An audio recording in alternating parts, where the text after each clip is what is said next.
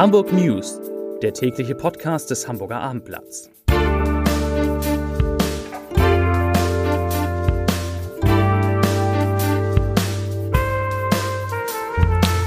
Moin, mein Name ist Lars Heider und heute geht es um die Verarbeitung der gestrigen Ereignisse an der Stadtteilschule Blankenese. Weitere Themen eine Chefredakteurin verlässt Hamburg und Deutschland wegen der zunehmend antisemitischen Stimmung. Hapag-Lloyd verzeichnet Milliardengewinne und will trotzdem sparen. Und der Winterdom geht wieder los.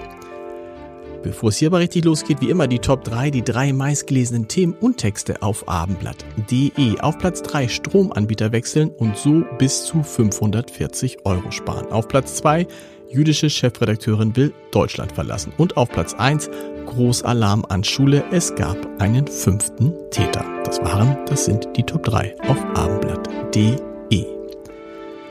Nach dem stundenlangen Großeinsatz und vielen bangen Stunden am Mittwoch herrschte heute gespannte Ruhe an der Stadtteilschule Blankenese. Viele Eltern begleiteten ihre Kinder zum Unterricht. Von 10 Uhr an trafen sich alle Schülerinnen und Schüler in ihren Klassen um über die Geschehnisse des Vortages zu sprechen. Am gestrigen Mittwoch waren zwei Kinder mit einer Schusswaffe, die offenbar ein Spielzeug war, wie sich später herausstellte, in eine achte Klasse marschiert und hatten eine Lehrerin bedroht. Später zogen sie vermutlich weiter zur Grundschule an der Mendelssohnstraße in Bahrenfeld und taten sich mit anderen Tätern zusammen, um noch eine Lehrkraft zu bedrohen.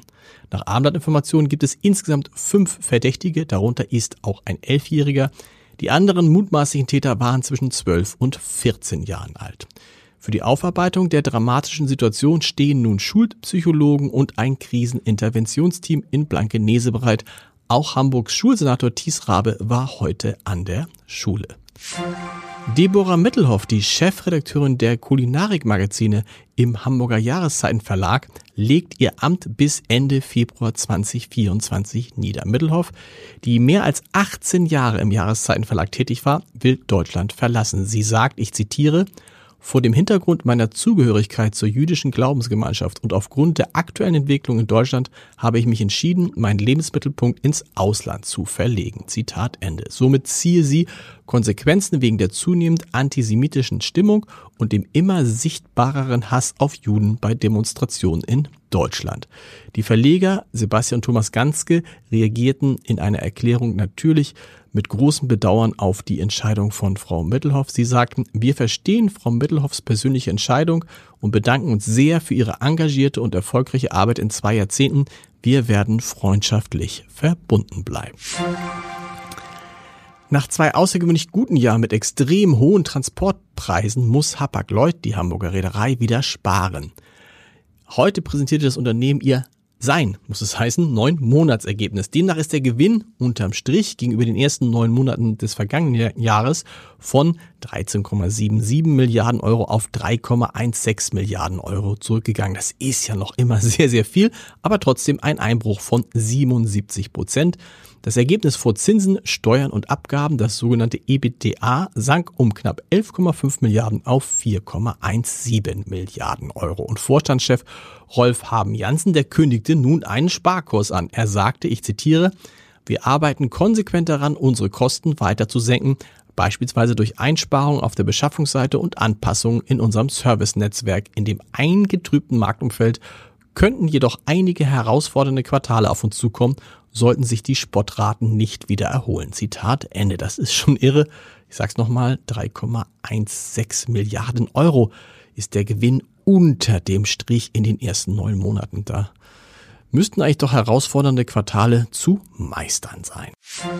Und wir bleiben in der Wirtschaft. Es war ein Deal unter zwei Männern mit hoher Medienpräsenz und galt als Millionenkuh. Vor fast genau zwei Jahren verkaufte Höhle der Löwen Star-Investor Ralf Dümmel als Geschäftsführer und Mitgesellschafter der DS-Gruppe das Stapelfelder Unternehmen an das Berliner Online-Handelsunternehmen Social Chain AG. Dessen Miteigner und führender Kopf Georg Kofler, einer der Unternehmer, die in der TV-Investorenshow regelmäßig neben Dümmel saßen. Doch es wurde trotzdem keine Traumhochzeit. Social Chain ist inzwischen insolvent und jetzt holt sich Dümmel gemeinsam mit Mitgesellschaftern die DS-Gruppe zurück. Die Gläubigerversammlung der The Social Chain AG habe ihre Zustimmung zum beabsichtigten Verkauf der DS-Gruppe mit Sitz in Stapelfeld erteilt. Heißt es, darüber habe man mit einer Erwerbergesellschaft von Ralf Dümmel und weiterer Altgesellschafter kurz vor Beginn der Gläubigerversammlung eine finale Einigung erzielt. Der Kaufpreis beträgt demnach 6,5 Millionen Euro.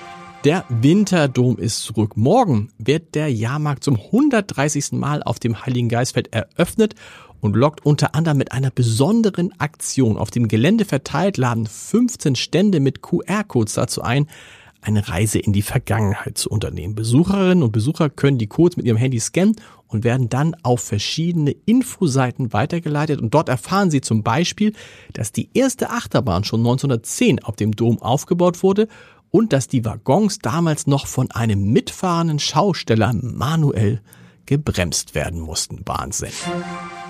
Ja, und zum Podcast-Tipp des Tages.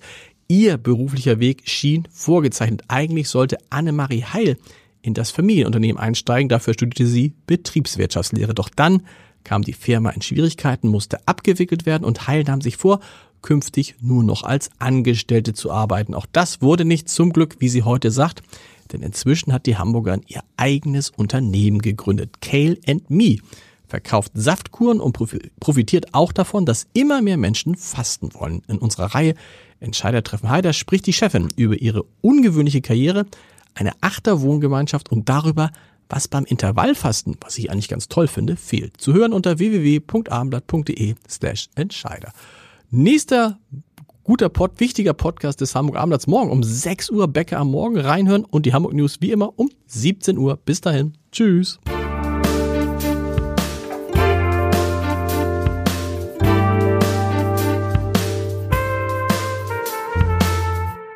Weitere Podcasts vom Hamburger Abendblatt finden Sie auf abendblatt.de slash podcast.